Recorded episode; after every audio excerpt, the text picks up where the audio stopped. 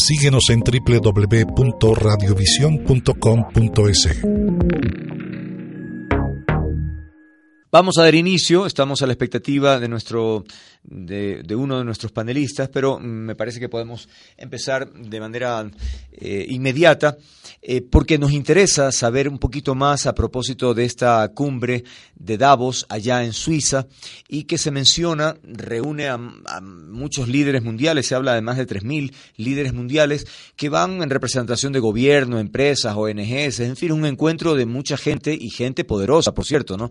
Eh, por ahí leía que e incluso se da un valor, si es que uno hay un como un distintivo entre los asistentes y según los colores, pues tiene acceso a ciertas cosas y que muchas veces eh, no solamente es por invitación, sino pagando, si uno tiene ahí capacidad económica, tiene acceso a ciertas cosas, en fin, es, es un foro donde hay mucho dinero y se habla también del futuro capitalista, digamos, del mundo, ¿no? Y bueno, eso tiene sus bemoles, ¿no? Vamos a escuchar a nuestros invitados sobre el impacto que tiene este, um, este encuentro para el mundo y para el Ecuador. Aquí en el estudio el doctor Santiago Orbe, analista internacional y catedrático. Estamos a la expectativa, ya nos dice que está muy cerca, la doctora Catalina Barreiro, docente en el Centro de Relaciones Internacionales en el Instituto de Altos Estudios Nacionales. Gracias por estar aquí, doctor Orbe. Empecemos con usted. Estamos frente a la edición número 50 de este foro eh, que se celebra allá en Suiza. Eh, ¿Para qué sirve? Bienvenido. Muchas gracias, Andrés. Un saludo a la audiencia. Bueno, pues estos foros internacionales, como bien se mencionó al inicio, aglutinan em, la mayor cantidad de personas involucrados y que tienen capacidad de decisión y de influencia en el sistema internacional estamos pensando de que no solamente son aquellas personas que tienen mucho dinero, sino que a través de sus actividades profesionales han logrado de alguna manera no solamente sobresalir, sino originar ciertos llamados de atención, por ejemplo, con el cambio climático, por ejemplo, con la reivindicación de deberes y, valores fundamentales de la sociedad. Está incluso eh, el, cantante o la voz principal de YouTube, está George Soros, uno de los hombres más ricos del planeta, y por supuesto que tiene una capacidad de influir en los mercados bursátiles financieros.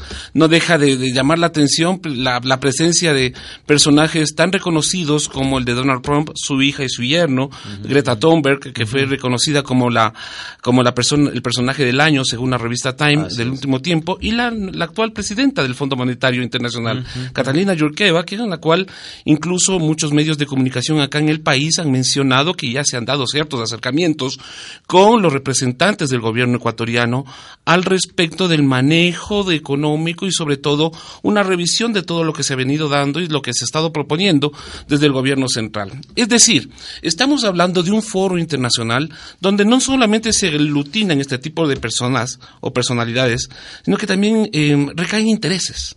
Y estos intereses son fundamentales a la hora de entender cómo se está manejando el sistema internacional, el sistema mundo, y cómo está girando alrededor de temas que son congruentes con las necesidades que nosotros estamos atravesando. Cambio climático, la situación económica o financiera de los países, la presencia geopolítica y la tensión geopolítica que se dan entre las naciones. Recordemos la presencia de China, recordemos la presencia de Estados Unidos. Ahí la presencia de Ecuador es importante. No podemos desentendernos de ese foro internacional internacional. Ok, vamos a profundizar un momento sobre, en un momento sobre otros aspectos, por ejemplo, qué pasó en el gobierno anterior, eh, que más bien hubo una ausencia permanente del Ecuador en estos tipos de foros. Ya daremos un contexto sobre aquello. Se incorpora ya la doctora Catalina Barreiro, ya hice la presentación hace un momento, gracias por estar aquí, doctora. A ver, eh, se decía entonces que confluyen en este encuentro muchos, eh, muchos personajes, pero disímiles entre ellos a muchos de ellos, y, pero se mencionaba que hay intereses comunes ¿Qué tan comunes son esos intereses? ¿O hay diferencias? Es decir, ¿Cuáles son los intereses que pueden haber detrás de un encuentro de estas características? Bienvenida. Buenas tardes. Muchas gracias. Lastimosamente el tráfico de Quito siempre es ah, complicado y la atravesada transversal es peor. Pero bueno, muchas gracias por la invitación. Creo que es importante recordar que Davos en 1973, cuando fue creado, justamente fue para reunir, si se quiere, a los espacios del poder del mundo no solamente el hecho del poder económico. También por eso hemos visto otro tipo de figuras que también simbólicamente son poderosos porque tienen eh, y emiten de, alguna, de alguna manera discursos que influyen a todo globalmente. Creo que hoy, en cambio, esta reunión en particular plantea temas muy importantes, pero que también transparentan cuáles son las, las debilidades que ha presentado en Occidente el modelo económico. Y me parece que ahí es donde justamente Greta es una de las primeras que, que, sobresale y que tal vez es con la que más relacionamientos tenemos. Y es el hecho de los impactos del cambio climático. Es increíble una niña de 16 años que sea, así se es. haya transformado en un personaje Exacto, o sea, con un discurso mm. muy poderoso. Mm.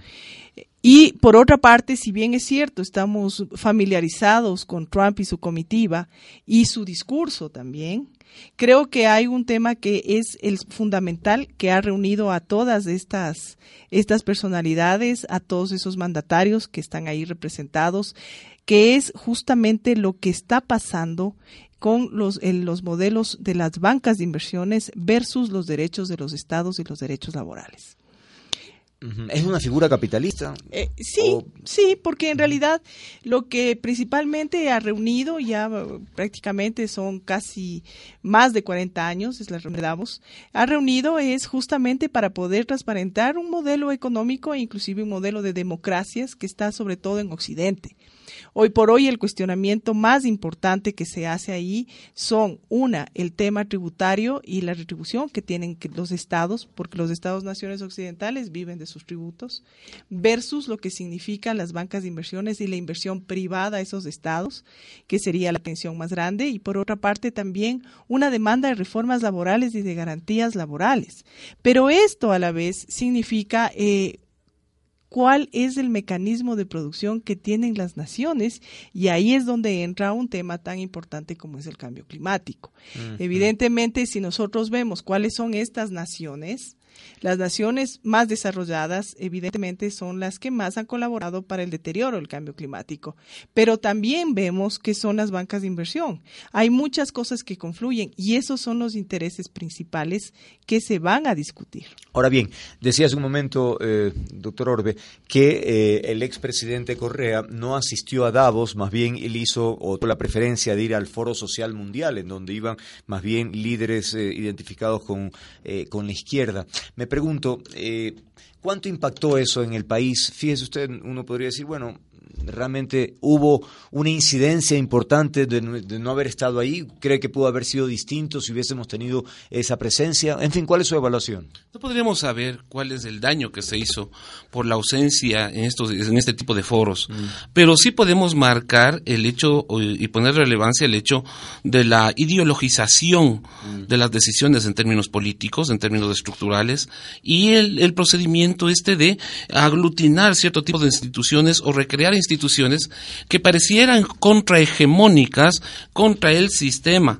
determinado para ese entonces como opresor. Y el símbolo de esta opresión estaba con eh, Davos, con este foro internacional y las personas que se aglutinaban al respecto de aquello. Em, sin embargo de esto, nosotros tenemos que recalcar un elemento que es sustancial. La vinculación que se puede tomar entre las decisiones de Estado con el sistema internacional son vinculantes permanentemente. Y alejarnos del sistema internacional también implica otro tipo de riesgos, y son los que nosotros estamos presenciando en este momento. Y esto lo sentimos tanto a política interna como a política exterior. La reflexión sería, bueno, ¿y Ecuador cómo podría en realidad participar o ser un, miembro activo o poner de relieve cierto tipo de conversaciones? se me ocurre algo. Eh, la seguridad jurídica es un elemento fundamental. Mm. Y la seguridad jurídica es un hecho que se pone de relevancia en este tipo de foros o de escenarios, mm. sobre todo para atraer inversiones, para pensar sobre todo en alternativas a crisis internas de los países. Estábamos hablando de gente importante. La primer ministra mujer de Finlandia, Sara Marin, pues es una especialista y sobre todo Finlandia es un ejemplo sobre los sistemas sanitarios y de seguridad. Hoy que estamos atravesando un problema similar al respecto de la seguridad social, bien valdría la pena conversar con este personaje para hablar qué alternativas se podrían dar y construir mecanismos de cooperación al respecto.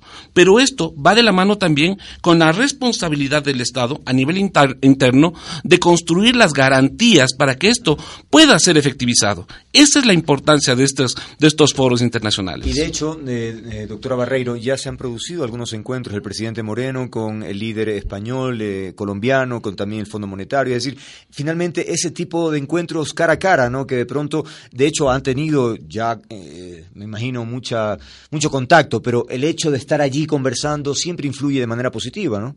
Por supuesto, además la naturaleza del origen del foro era justamente eso. No es un foro gubernamental, para comenzar. Es un foro por eso que tiene una diversidad de actores que no solamente son los estados ni los mandatarios. Mm. Entonces, de hecho, eh, tiene un grado de informalidad, pero un grado de informalidad sumamente eficiente, porque es una reunión al año en donde está desde Goldman Sachs, hasta el Fondo Monetario, hasta, hasta la estrella de moda, hasta el activista de moda. Entonces, evidentemente, probablemente una de las cosas más importantes ya dentro de la agenda del Ecuador es mostrar eh, todos estos cambios que han existido en estos dos últimos años bajo la presidencia del, del presidente Moreno. ¿Y a qué me refiero?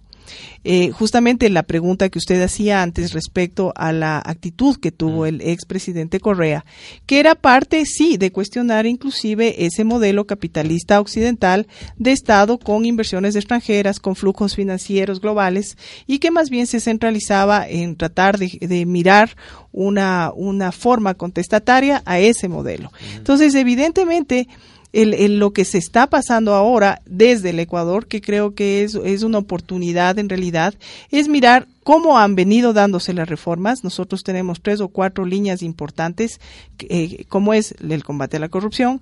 Por otro lado, en el momento actual, con una negociación con el Fondo Monetario Internacional, que inclusive ha tenido que ser revisado eh, cuáles podrían ser los impactos sociales, que no eran antes contemplados. Y por eso decía que uno de los temas fundamentales hoy por hoy en Davos es cómo lograr seguir manteniendo un sistema capitalista de inversión, de acumulación, frente a las necesidades sociales que puede tener, porque hemos visto casos como Chile, mm. que todavía no logra, no logra tener una, una paz, digamos, hemos visto el mismo Ecuador, estamos viendo en Francia. Entonces, claro, es una oportunidad única de poder mostrar además qué recursos pueden ser interesantes para la inversión. Es decir, no es que vamos a esperar un documento final con alguna resolución, estamos hablando de encuentros entre líderes y personalidades que tienen eh, ese poder, ¿no? Eh, pero mm, alguien me decía, bueno, pero es una, una reunión de gente, como decíamos ya, o de económicamente de mucho dinero, o influyentes, pero no exacerba más las inequidades en el mundo o hay oportunidad como usted decía, Chile, eh, China también está ahí presente. Entonces, ahí hay posibilidades de, de, todo un poco. No es que solamente están los capitalistas en este encuentro. No, no, no, Ahí hay mucha presión y sobre todo se pone de manifiesto estas tensiones y estas presiones geopolíticas, mm. esta forma de construir liderazgos internacionales o estas formas de nuevo de neocolonialismo que se está dando, por ejemplo, de China hacia la región latinoamericana. Mm. Son estos los escenarios para realizar reuniones o acercamientos efectivos, ejecutivos, mm. si se quiere, conversaciones con una alta efectividad, es decir, poner sobre la mesa las necesidades de los estados. China no está hablando sobre el sistema, está hablando sobre sus particularidades y quiere afirmar su presencia reapuntalando su economía. Y ahí demuestra la practicidad del sistema chino, es decir, o del... Sí, eh, porque en el caso ecuatoriano, claro, como se ponía, por de, se ponía de por medio la ideología, las inversiones extranjeras eran satanizadas siempre y cuando no vengan de China. Ahí sí eran maravilla y la soberanía y la historia de eso. Entonces, eh, en este caso está demostrando China que tiene que tener una mentalidad abierta para provocar el progreso de su pueblo, ¿no? Así es, piensa desde sus intereses un socialismo de mercado que ha sido efectivo precisamente por sus eh, necesidades históricas y sobre la construcción de mecanismos organismos que le garanticen una supervivencia, no solamente a nivel interno, sino una presencia preponderante a nivel internacional. Ahora bien, ahí está la presión de Estados Unidos y por eso Donald Trump no desestima este tipo de escenarios. Además, recordemos que también existen tensiones políticas a nivel interno que son aprovechadas precisamente por este tipo de personajes globales para alejarse un poco de, las, de las cámaras y dar preponderancia a su presencia sobre ese tipo de espacios. Y por eso creo fundamentalmente que ha sido efectiva y sobre todo bienvenida la presencia del presidente ecuatoriano y su comitiva. Ahora, eh, la presencia también tiene que ser ejecutiva y no pensar solamente en deuda, porque ese es otro tema. Mm hay temas fundamentales que estamos ahí eh, pendientes y que creo que vale la pena eh, desarrollar no solamente en términos de acercamiento, sino también de construcción de garantías a nivel interno, como he dicho, al respecto de cómo se está manejando el país. Ahora, pero doctora Barreiro, ¿deberíamos pedirle cuentas después de un tiempo o que nos transparenten finalmente alguna gestión? Porque sí, ok, está bien, va, es oportuno, qué bueno que converse, pero que tenga resultados pues también, si no. Menudo viaje, pues, hasta Suiza. bueno, a ver, yo creo que en realidad, como digo, si nosotros observamos cuál es la agenda del presidente Moreno dentro de lo que va a ser el foro de Davos, es una negociación, en primer lugar, eh, con los multilaterales en términos de deuda. Y cuando hablamos de los multilaterales, no solamente estamos hablando de nuevas capacidades de deuda, sino también de que la deuda que se ha contraído tenga condiciones que no tenga impactos sociales tan altos. Eso también. En segundo lugar, eh, dentro de la agenda del presidente Moreno está justamente mostrar cuáles podrían ser las inversiones extranjeras atractivas. Mm, dentro del área de petróleo, por ejemplo, dentro de algunos activos que se tiene, el, el, el, tema también del turismo, para promover las inversiones. Obviamente eso dependerá también de la capacidad de la comitiva de poder obtener realmente las negociaciones, porque el Ecuador ha tenido un acumulado histórico de tener potencialidades y muy pocas veces se han logrado concretar. Siempre recordemos que cuando se firmó la paz con el Perú, hablábamos de unos miles de millones para inversiones ah, eh, y que prácticamente si llegaron a cientos fue mucho. Claro. Eso es una, una parte. Y la otra parte que también creo que es importante, como digo, es visibilizar algunos hitos hitos políticos que se han dado en la región a través de la administración del presidente Moreno. Es un poco difícil siempre tomar cuentas de la, de la concreción de las cosas, principalmente mm. cuando no es un foro gubernamental. Entonces, eh, los foros gubernamentales, como, como no tienen ningún tipo de vinculación, pero sí se genera esta expectativa y creo que todos hemos, eh, estamos totalmente conscientes de la situación económica que tiene el país y sabemos que si no existe una reactivación de lo privado, probablemente esta circunstancia podría agravarse más. Es, es complicado, pero esas son las tres líneas que ha llevado. Inclusive ha llevado eh, lo que es el plan eh, de construcción de viviendas, el plan toda una vida, mm. con el fin de llegar a tener inversionistas, que es más o menos las cuatro líneas claras que el presidente no solo lo hace en Davos, lo hace prácticamente casi en todas sus reuniones internacionales. Vamos eh, cerrando el tema, doctor Orbe. Entonces, más o menos el Ecuador eh, cambió el chip, digamos, porque estamos hablando de un personaje que proviene de una estructura revolucionaria, digamos, así se autocalificó el presidente Moreno en su momento, un socialista revolucionario. Pero bueno, el tiempo pasa, parece que se va dando cuenta de ciertas realidades y finalmente cambia el chip y, se incorpora, se, se, involucra en estos fenómenos internacionales que finalmente se da cuenta que van a beneficiar al país. De forma que enhorabuena por aquello, ¿no? En términos políticos. En buena hora en términos políticos. Pero lo preocupante y si queremos queremos hurgar sobre específicamente este tipo de cambio es que este voluntarismo no no trae resultados o es efectivo en tanto en cuanto no se corrijan en términos estructurales las situaciones que son eh, evidentes en términos financieros, en términos económicos, mm. en términos de seguridad social. Se ha mencionado mucho al respecto de los derechos fundamentales, de los derechos de los trabajadores y las tensiones que se han dado cuando se han manifestado, por ejemplo, decisiones gubernamentales como el decreto 883 que recayó precisamente en las manifestaciones de octubre y que hoy viene, viene con un peso muy fuerte, con un documento firme, como es de la Comisión Interamericana de Derechos Humanos, que llama la atención al respecto de cómo se está manejando a nivel interno esto. Puede ser el documento parcializado, pero es lo que hay. Y eso despierta este tipo de vacíos. Este pone en evidencia este tipo de vacíos estructurales por parte del gobierno. No deja de ser interesante en términos políticos, no deja de ser eh, bueno, eh, me parece que es voluntarismo, pero este tiene que estar eh, junto o tiene que ser trabajado en términos de que se logren concretar y sobre todo que se realicen estructuraciones o cambios estructurales dentro de las instituciones o la institucionalidad del Estado ecuatoriano. Ya no hay tiempo. Estamos ya en un proceso electoral.